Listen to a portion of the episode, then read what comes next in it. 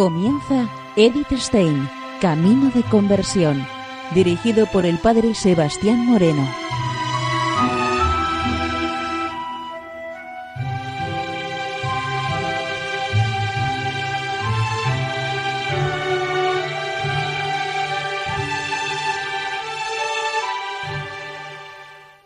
Muy buenos días, no de Dios. Seguimos conociendo a Edith Stein, Camino de Conversión. Y en esta emisión de hoy continuamos con las lecturas de sus cartas.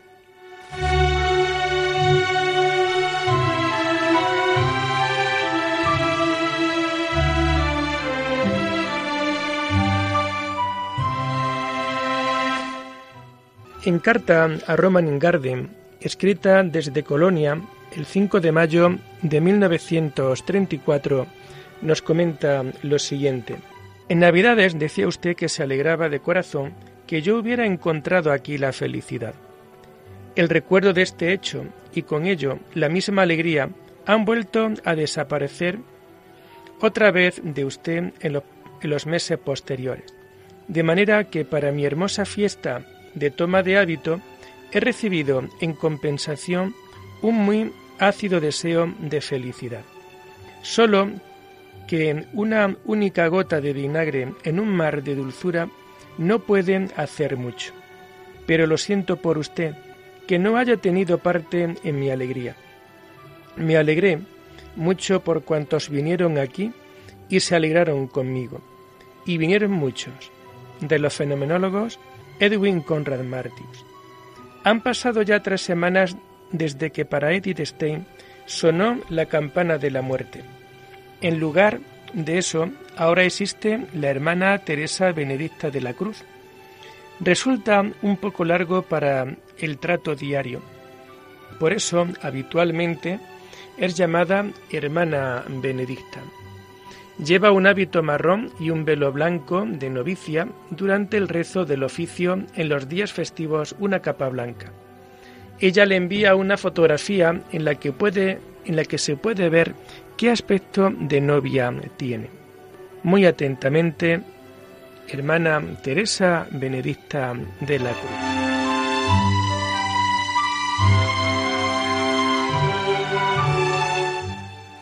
Y en carta a Fritz Kaufmann, desde Colonia el 14 de mayo de 1934, nos comenta lo siguiente. Desde hace cuatro semanas estoy escribiendo cartas de agradecimiento y aún me queda para rato. Nuestra clausura, desde luego, es rigurosa. Nadie debe salir ni entrar, y en el locutorio hay doble reja. Pero todos los amigos que me han visitado aseguran que pasados unos pocos minutos ni se dan cuenta de esta reja, porque el espíritu pasa de un lado a otro sin ningún tipo de obstáculos. Si viene alguna vez a Colonia, experimentará esto que le digo, ¿de acuerdo? Quien entra en el Carmelo no se pierde para los suyos, sino que a decir verdad se gana, pues nuestra vocación es interceder por todos ante Dios. Siempre con los más cordiales deseos para usted y los suyos, su hermana, Teresa Benedicta de la Cruz.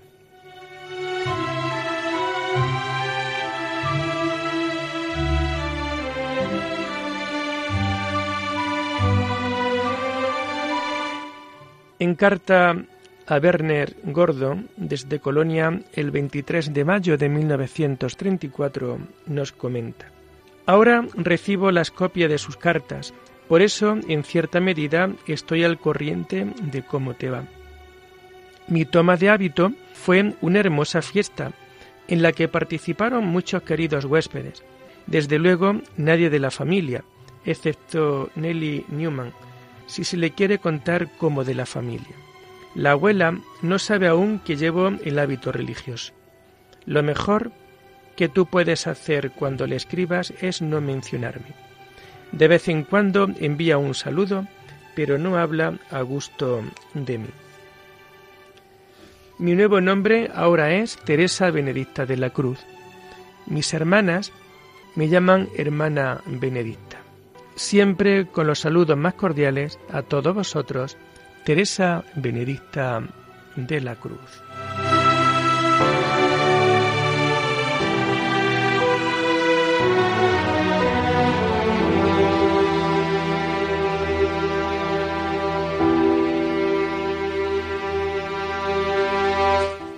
Carta a Petra Brunin, desde Colonia, el 26 de junio de 1934, nos comenta Edith Stein lo siguiente.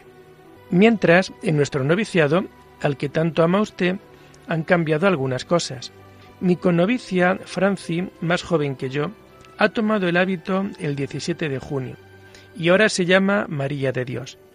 Y nuestra hermana Verónica, una hermana lega muy buena, ha hecho la profesión perpetua el día 21 y ha dejado el noviciado. Entre nosotras, la profesión perpetua, también la temporal, se realiza privadamente y los de fuera no se enteran de nada. Dentro de casa, sin embargo, es una fiesta de primera clase y se celebra a lo largo de todo el día. A las cinco de la mañana, la novia es recogida en su celda por todas las hermanas, con las capas blancas y las velas encendidas, y conducida al coro. El rito de la celebración es muy parecido al de la toma de hábito, únicamente que en lugar del Beni Creator se canta el Te Deum y se emiten los votos en las manos de nuestra querida Madre.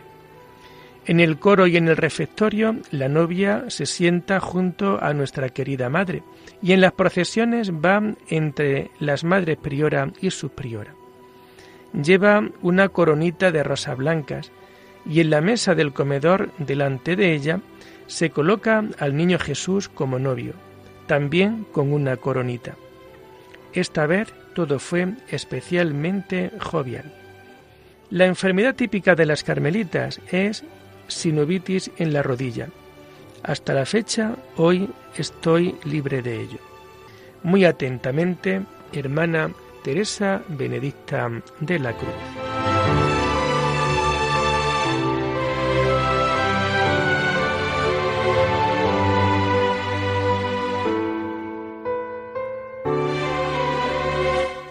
Y en carta a Petra Bruni, desde Colonia, el día 23 de julio de 1934, nos comenta lo siguiente.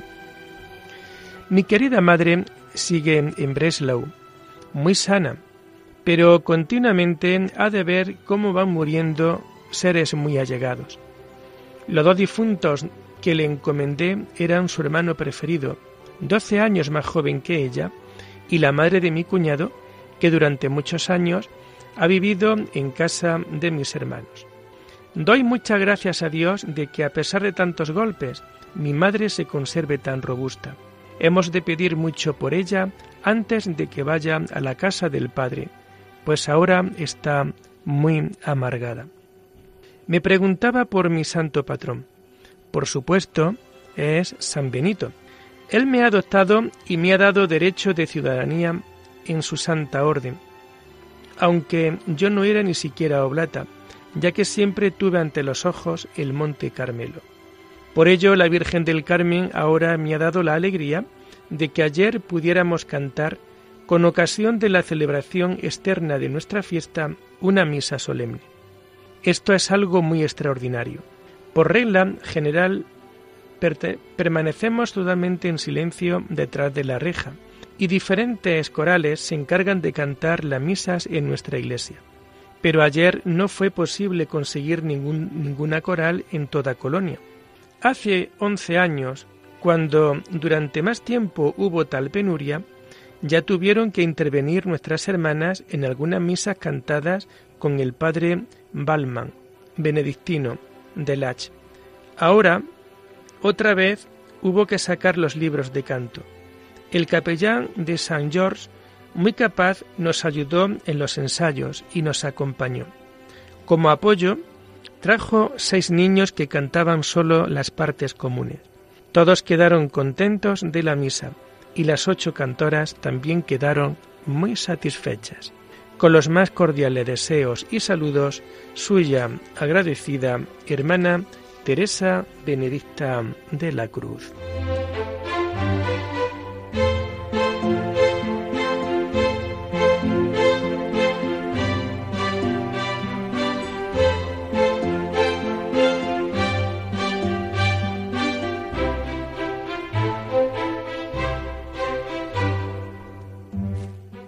En carta a Ruth Cantorvis, desde Colonia, el 4 de octubre de 1934, nos comenta Edith Stein lo siguiente.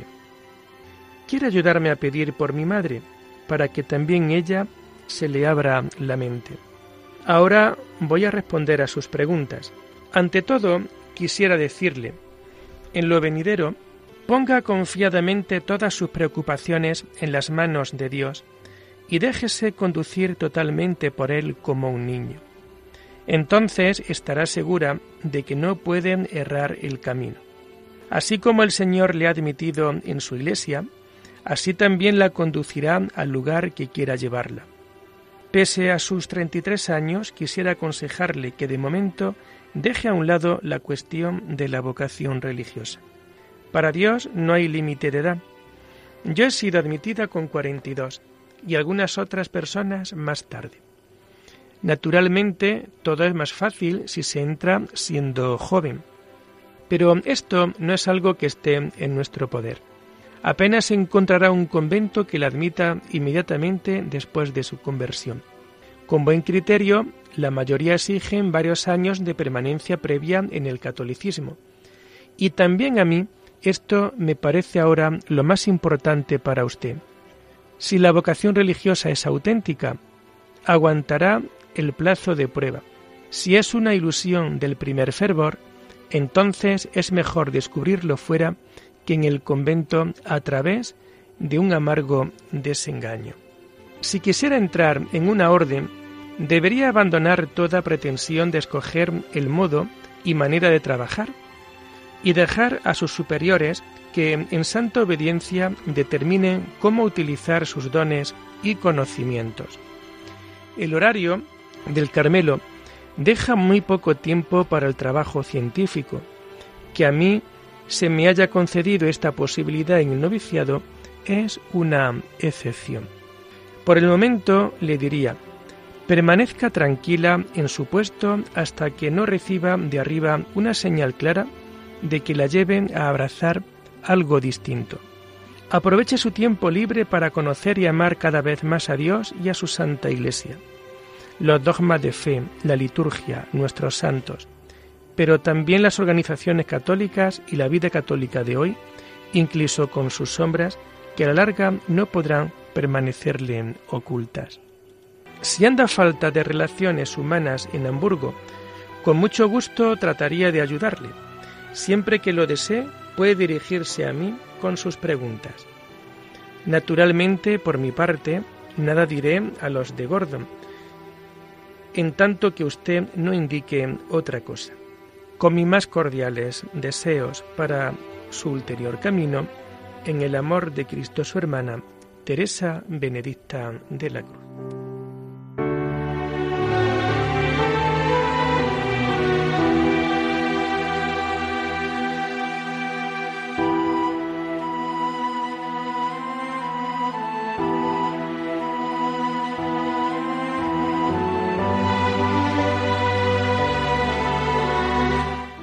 En carta a Petra Brunin desde Colonia, el 17 de octubre de 1934, nos comenta Edith lo siguiente. Siento que no pudiera ver la parte de la reja de nuestro coro. Cuando entramos por la puerta, la mirada se encuentra, lo primero de todo, con un crucifijo de gran tamaño que cuelga sobre la reja. Si se imagina cómo estoy en mi lugar en el coro, por favor, no me vea con capa blanca, pues esta solo nos la ponemos para la Santa Misa y para el oficio festivo de primera clase, sino con el antiguo hábito marrón, muy pequeña en el suelo. Tampoco mis meditaciones son altos vuelos del espíritu, sino generalmente muy sencillas y modestas. Lo mejor de ellas es la acción de gracias por haberme regalado este lugar como patria terrena y escala para la eterna. Hace unos días he comenzado mi segundo año de vida religiosa. Por muchas razones, la fiesta de nuestra Santa Madre es para nosotras un día de gran alegría y de mucha gratitud. En la esperanza de volverla a ver pronto, con los más cordiales deseos para usted y para toda su casa, incluso para toda su orden, en la caridad de Cristo suya y agradecida, Teresa Benedicta de la Cruz.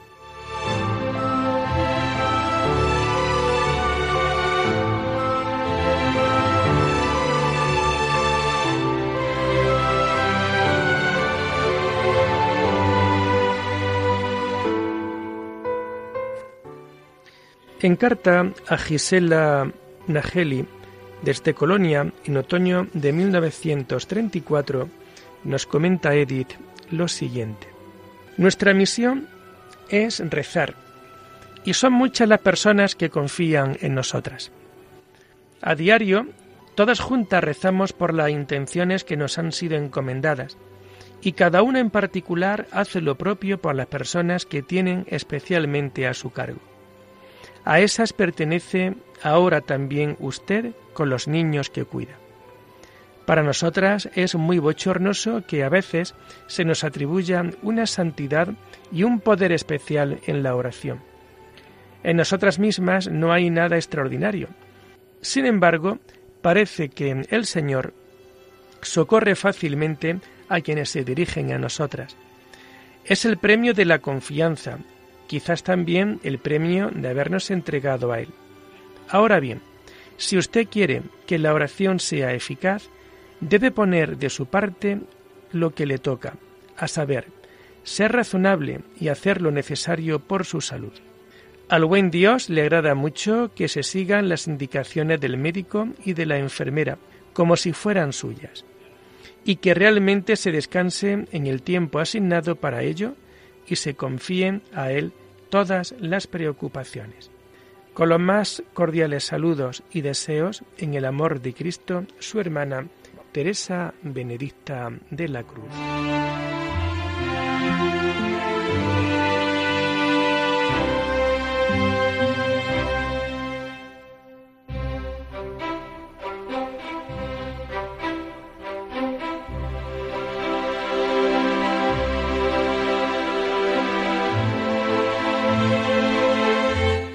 En carta a Ruth Kantorowicz, desde Colonia el 1 de diciembre de 1934, nos comenta Edith lo siguiente. Entre nosotras, los días de fiesta son los menos indicados para hablar, ya que apenas queda tiempo para el locutorio. Por tanto, si pensara venir a Colonia, en todo caso debería procurar estar aquí solo los días de fiesta. Me ha preguntado ya muchas veces cuál es en verdad el motivo por el que usted mantiene oculta su conversión. ¿Hay alguna persona con la que usted deba andar con miramientos? Pues es mucho más hermoso poder manifestarse abiertamente. Mis hermanos no comprendían nada, pero no creo que tuviera que temer ser atacada. En todo caso, yo nunca he tenido que sufrir por eso. En Ilse se hace patente la educación totalmente atea. En Annie encontraría usted la más calurosa acogida. A mí personalmente me alegra que de vez en cuando vaya a casa de los Gordon. Nunca se sabe si acaso finalmente una pequeña semilla es capaz de echar raíces. Con mis más cordiales deseos de bendición, hermana Teresa Benedicta de la Cruz.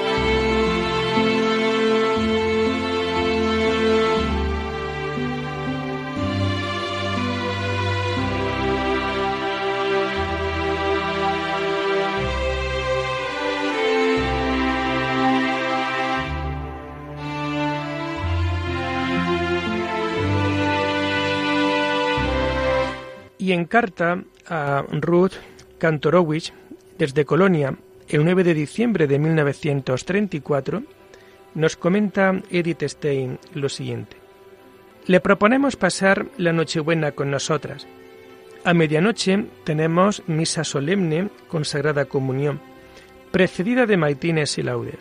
A continuación, la segunda y tercera misa de Navidad en silencio, Después podría usted dormir en la hospedería que está fuera de la clausura y eventualmente ir por la mañana a la catedral a la misa pontifical. Para los días siguientes, bien reservaríamos habitación en un pequeño convento que está cerca de nosotras, donde a menudo alojamos huéspedes. Bien, las antiguas y bellas iglesias de Colonia, así como sus solemnes funciones litúrgicas, serán de mucho significado para usted. Hasta el día 28 inclusive, mi tiempo está totalmente ocupado por la oración y la Navidad conventual en familia. Pero a mediodía, de una a dos, podría estar con usted siempre en el locutorio. También eventualmente por las mañanas de 10 a 11, caso de que no prefiera ir a otro sitio. Con muchos buenos deseos para las próximas semanas, la hermana Teresa Benedicta de la Cruz.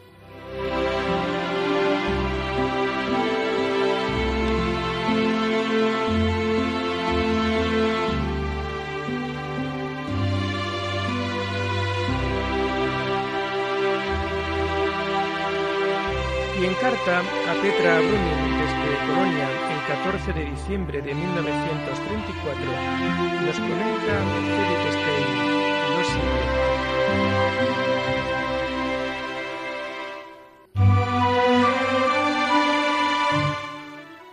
En carta a Petra Brunin desde Colonia el 14 de diciembre de 1934 nos comenta Edith Stein lo siguiente. Seguro que en estos días su espíritu busca con frecuencia nuestro coro, porque sabe lo bien que se puede celebrar en él un adviento silencioso, bien reguardada como un niño no nacido, esperando el gran día del nuevo nacimiento. Ahora, durante la octava de la Inmaculada Concepción, tenemos un altarcico en el coro junto a la reja. Allí está rodeada del abeto y las blancas flores la Madre de la Vida de Beuro, que nos regaló la señora Zwirzel, el día de mi toma de hábito. No sabía que usted también tiene un añadido a su nombre religioso. En el Carmelo debe haber existido ya antes de la Reforma, aunque no debió introducirse en general. Nuestro padre Juan, cuando era carmelita calzado, se llamaba Juan de Santo Matías, nuestra Santa Madre, sin embargo, llevó su apellido familiar hasta su traslado al convento de San José. Ella misma entendió el abandono del apellido familiar como renuncia a todo el pasado. Así debía superarse toda tentación de soberbia a causa de la nobleza de sangre y también del peligro de acentuación de las diferencias sociales. Pero el sentido más profundo es que hemos sido llamados personalmente para vivir el significado de determinados misterios. Dado que todos se relacionan internamente, en cada uno de ellos se tiene al completo la plenitud de Dios. Nuestro noviciado dura un año. Ya se han pasado ocho meses. Pienso ya mucho en el día de la profesión. Me produce una gran alegría saber que siente su participación en nuestra vida como una ayuda para su difícil puesto. Celebraremos unidas la fiesta de Navidad y todo este tiempo, ¿le parece bien? La quiere agradecida su más pequeña hermana Teresa Benedicta de la Cruz.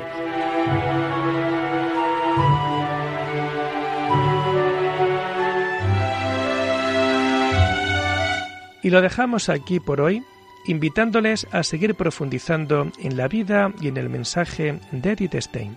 Hasta la próxima semana. Muy buenos días en el Señor.